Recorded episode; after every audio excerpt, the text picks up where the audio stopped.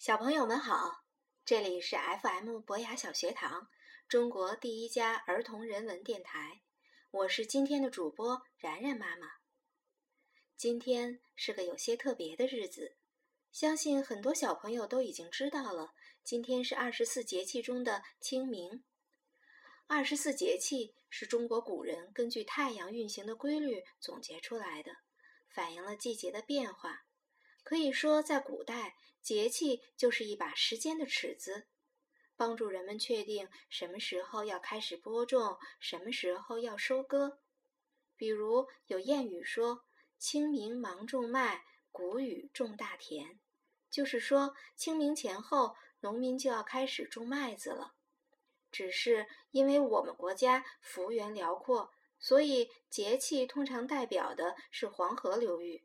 在南方的小朋友可能就没有那么明显的季节更替的感受了。清明节也是中国很重要的传统节日，在这个日子里，人们要祭祀祖先、缅怀先人，是个纪念已经去世亲人的大日子。经常会有小朋友有疑问：去世是怎么回事？去了哪里？什么是死亡？为什么会死？这个问题啊，古往今来，所有民族的人都在思考，也都有各种不同的答案。有人认为死去了就是消失了，不存在了；有人认为死亡只是离开了我们这个世界，到另一个世界去了；也有人认为生命是可以轮回的，就像草木，冬天凋零了，春天又会萌芽。你瞧，谁也说不准。这仿佛就是一个大秘密，但是有一点却可以肯定：虽然生命会终结，爱却可以延续。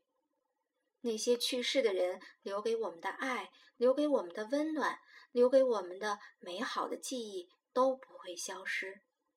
就像日坛小学一年级的然然小朋友说的：“盘古虽然死去了，但是他却会永远爱这个世界。”也许有小朋友还会问：既然都会死去，那为什么要生长在这里？一片叶子落下来，这本书给了我们一个非常好的答案。一片就要掉落的秋天的叶子，丹尼尔告诉另一片叶子：这是为了享受太阳和月亮，这是为了一起过那么长一段快乐时光。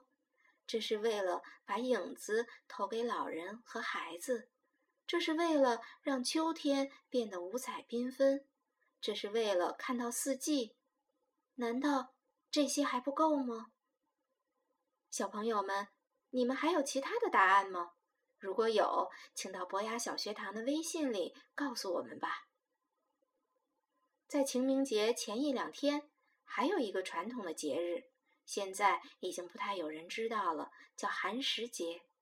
古时候，每到这一天，人们就不能生火，只能吃冷食。寒食节的源头大概是远古时期人类对火的崇拜。古人的生活离不开火，但是火又往往给人类造成极大的灾害，于是古人便认为火有神灵，要祀火。各家所祀之火，每年要止息一次，然后再重新燃起新火，称为改火。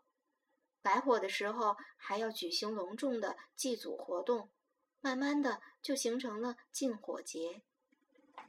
到了春秋时期，晋国的晋文公年少逃难时，有一次快要饿晕了，他的随从介子推就悄悄割了自己腿上的肉给他吃，晋文公大受感动。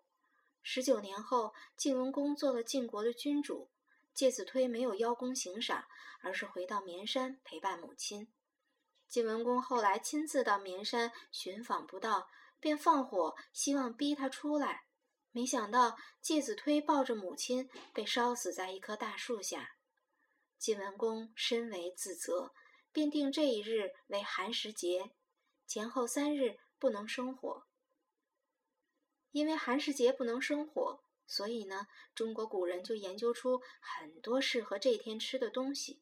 比如山西会吃凉面、凉糕，还有一种用白面蒸的大馍，中间夹有核桃、枣、豆子，外面盘成龙形，龙身中间扎一个鸡蛋，名为子福。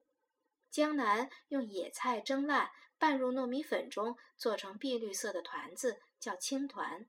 福建则吃润饼，用面粉做成薄薄的饼，卷各种丝状的菜吃。老北京还有寒食十三绝的说法，包括艾窝窝、驴打滚、豌豆黄等等。哇，说的我都有点流口水了呢。小朋友，你们的家乡寒食节吃些什么呢？你有没有给爸爸妈妈讲过寒食节的故事啊？物至此时，皆已节齐而清明矣。